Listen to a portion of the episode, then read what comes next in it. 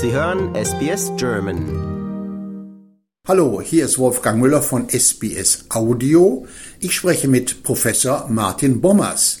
Er ist einer der ganz wenigen Ägyptologen hier sozusagen auf der südlichen Seite des Äquators. Wir bekommen jetzt in Australien eine Ausstellung aus Paris über Ramses II.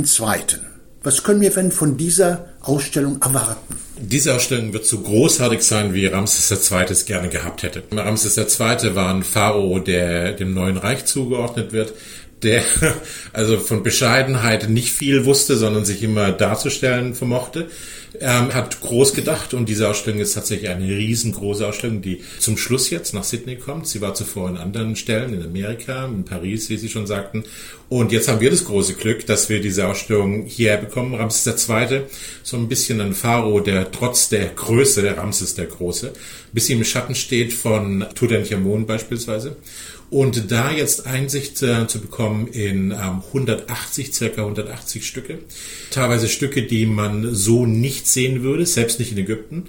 Das ist eine ganz großartige Angelegenheit. Also wer ähm, nach Ägypten reisen würde, um all diese Stücke sehen zu können, würde dabei keinen Erfolg haben. Das äh, bedeutet, dass ähm, einige auch ähm, von außerhalb Australiens zu uns kommen werden, um diese einmalige Show zu sehen.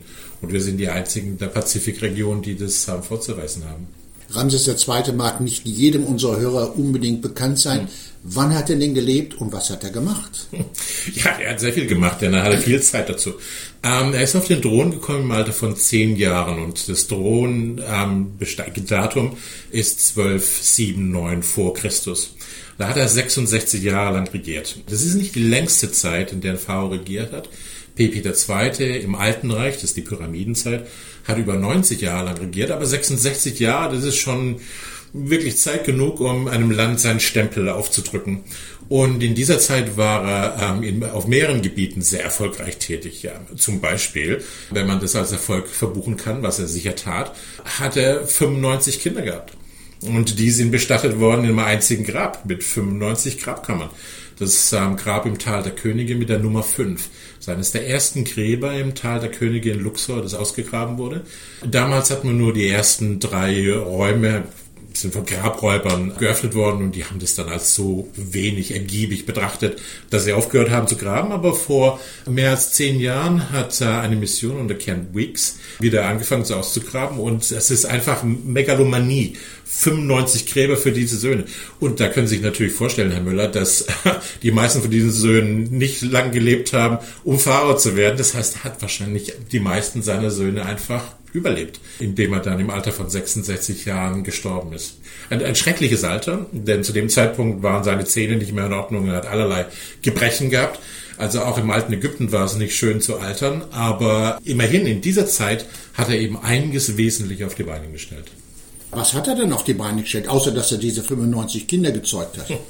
Also insbesondere das Bauprogramm. Wer heute nach Ägypten reist, dem wird es unmöglich sein, Ramses II. nicht auf Schritt und Tritt zu begegnen. Das hat damit zu tun, dass er sich insbesondere im Tempelbau hervorgetan hat. Also Karnak zum Beispiel, der Tempel in Luxor wäre nicht denkbar. Fünf Kilometer südlich davon, der Tempel von Luxor wäre nicht denkbar ohne Ramses II.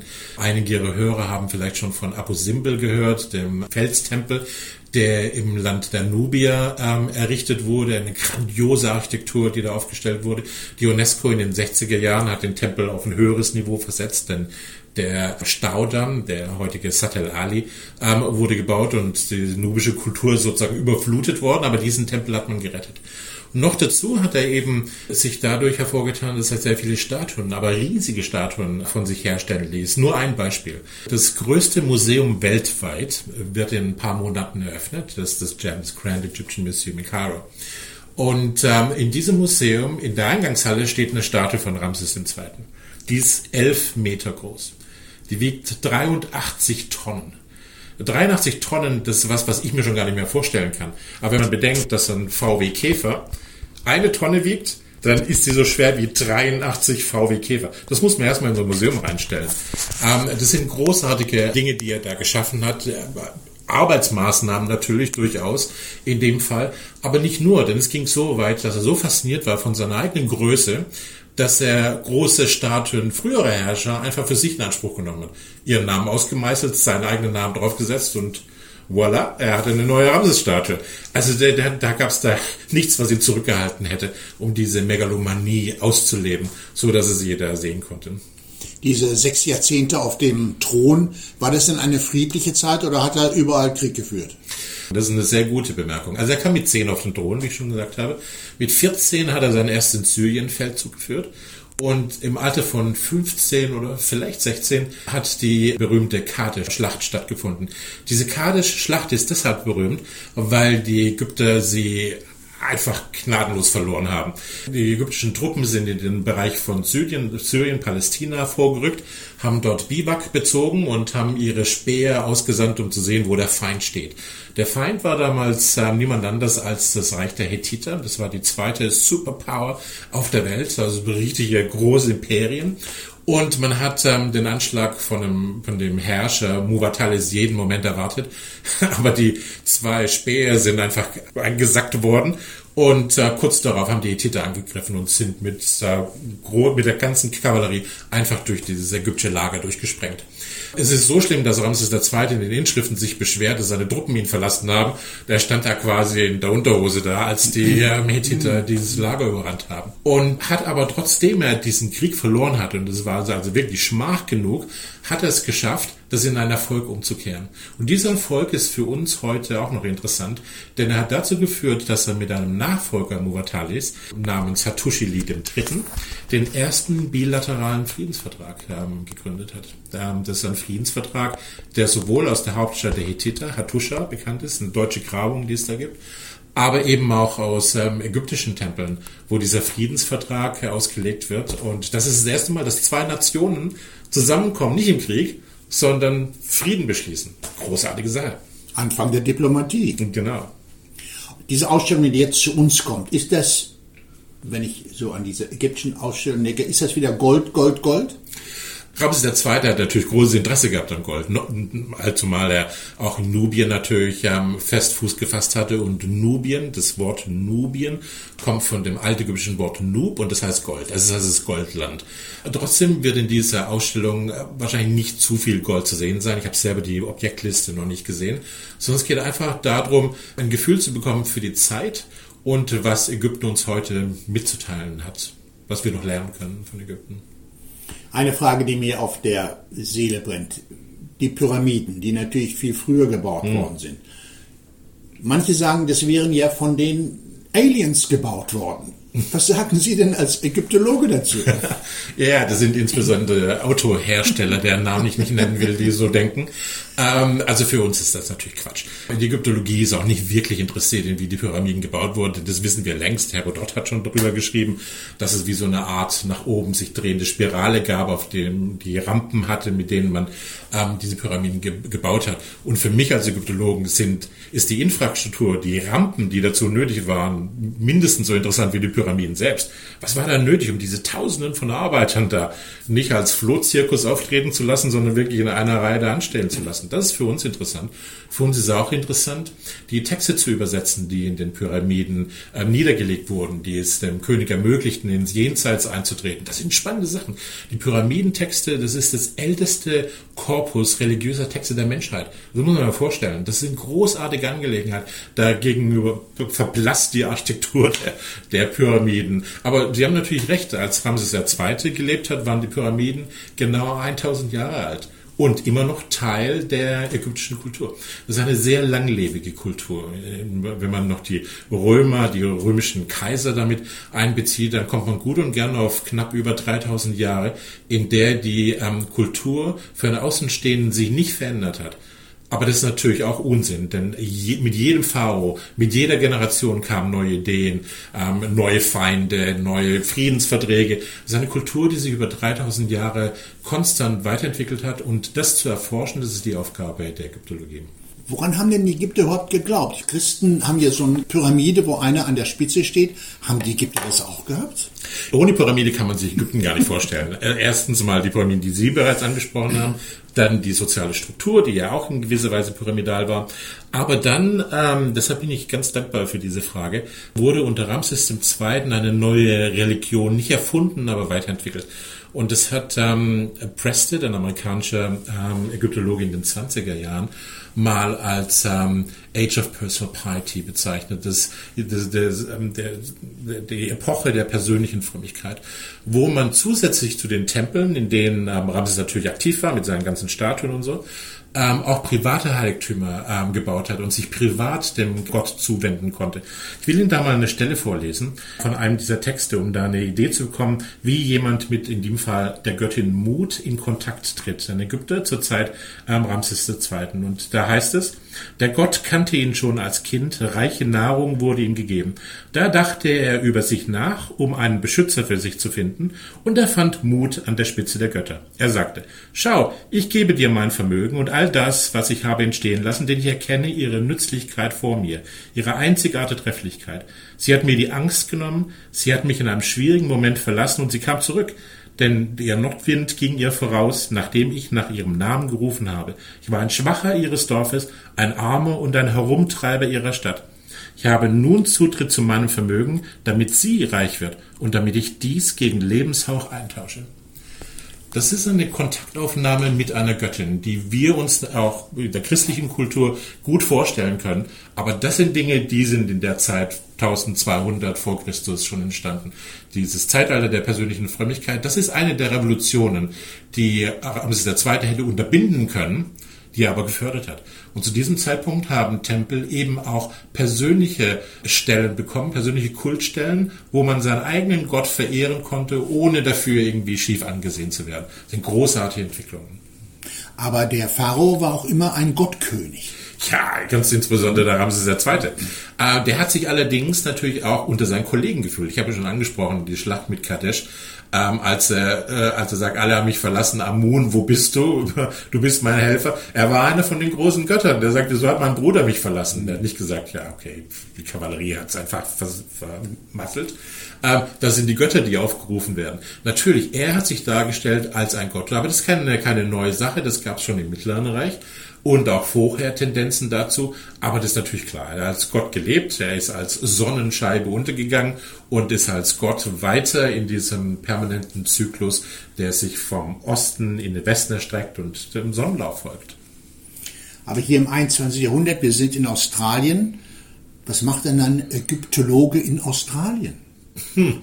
Ja, also hier gibt es großartige Aufgaben zu tun. Also zum Beispiel ähm, bin ich hierher gekommen vor fünf Jahren, um ein Museum auszustatten.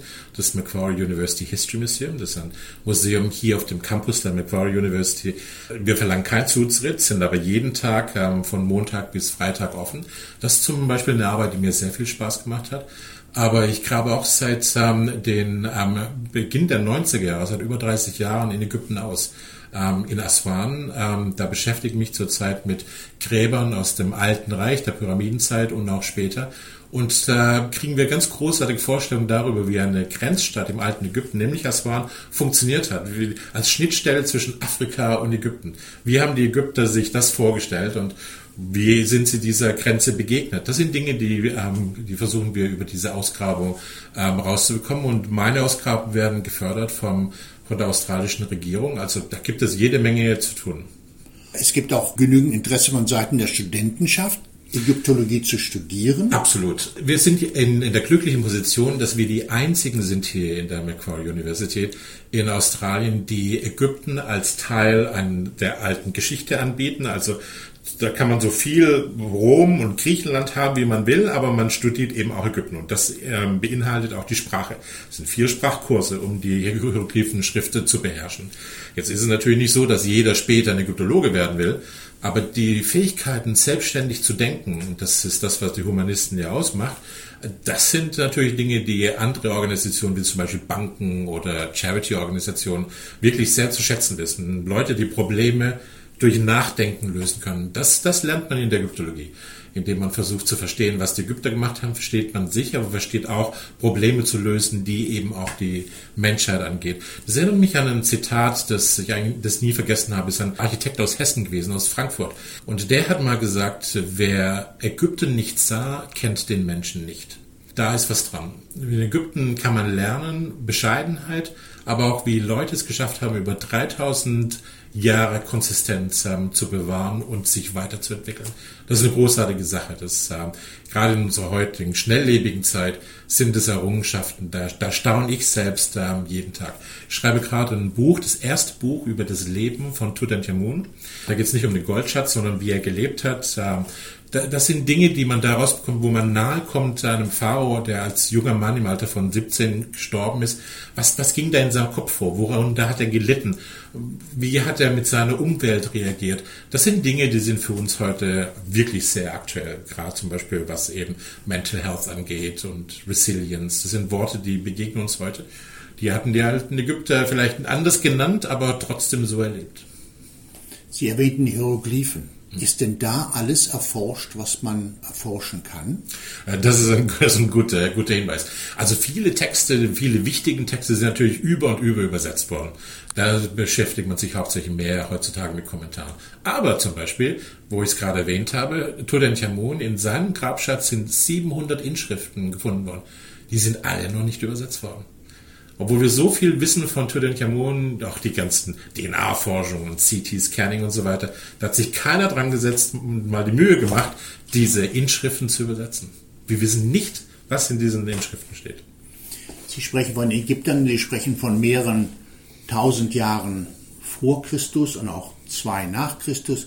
Aber nun, wenn ich mir unsere indigene Bevölkerung anschaue, die sich 40, 60.000 Jahre zurückdatiert, Dagegen sind ja auch die Ägypter kurzlebig. die sind natürlich sehr kurzlebig. Das ist natürlich wie mal ein Professor von mir früher gesagt hat, ein, ein Mückenschiss in der Geschichte, trotz der 3000 Jahre. Natürlich mit den uh, First Nation People, da gehen wir zurück auf 65.000 Jahre vor Christus. Das ist eine ganz andere Dimension. Das ist eben auch eine faszinierende Angelegenheit, das zu erforschen und zu sehen, wie sich diese Völker, denn es sind ja Völker mit unterschiedlichen Sprachen, eben auch entwickelt haben. In Ägypten hat sich allerdings um 3000 Jahre vor Christus eine Sprache entwickelt. Eine Sprache, die fürs ganze Land gegolten hat. Die haben alle dieselben Hieroglyphen kann man nicht sprechen, aber dieselben Hieroglyphen benutzt. Ähm, das ist eine Einheit, die sozusagen Ägypten, wenn man es mit anderen Völkern vergleicht, dann tatsächlich ein bisschen anders dastehen lässt. Aber natürlich, ähm, Imperialismus hat dem ein Ende gesetzt. Wir wissen, dass die Römer kamen, später dann ähm, die islamische Kultur übernommen hat. Das sind natürlich Dinge, unter denen die First Nation People natürlich genauso gelitten haben, nämlich dieser Imperialismus. Das ist eine schreckliche Sache, das muss man zugeben, aber einer der größten Imperialisten, und das bringt uns zurück zu unserem, äh, zu unserem Thema, war natürlich Ramses II.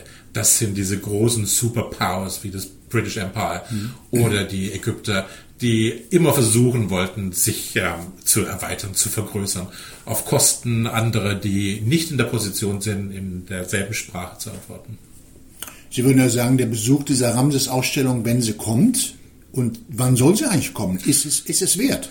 Die, es ist auf jeden Fall wert. Das kriegt man so nicht nur ein zweites Mal zu sehen. Ähm, das ist absolut klar. Es ist zusammengestellt worden vom ähm, ägyptischen Antikendienst äh, zusammen mit ähm, einer ähm, Firma. Ähm, das ist also eine hochkarätige Ausstellung, von der ich glaube, dass es sich absolut ähm, lohnt, die zu besichtigen zwischen November, Ende November und Mai nächsten Jahres. Professor Bommers, ich bedanke mich vielmals bei Ihnen. Sehr interessant. Gern geschehen. Vielen Dank. Liken, teilen und kommentieren Sie unsere Inhalte bei facebook.com/sbsgerman.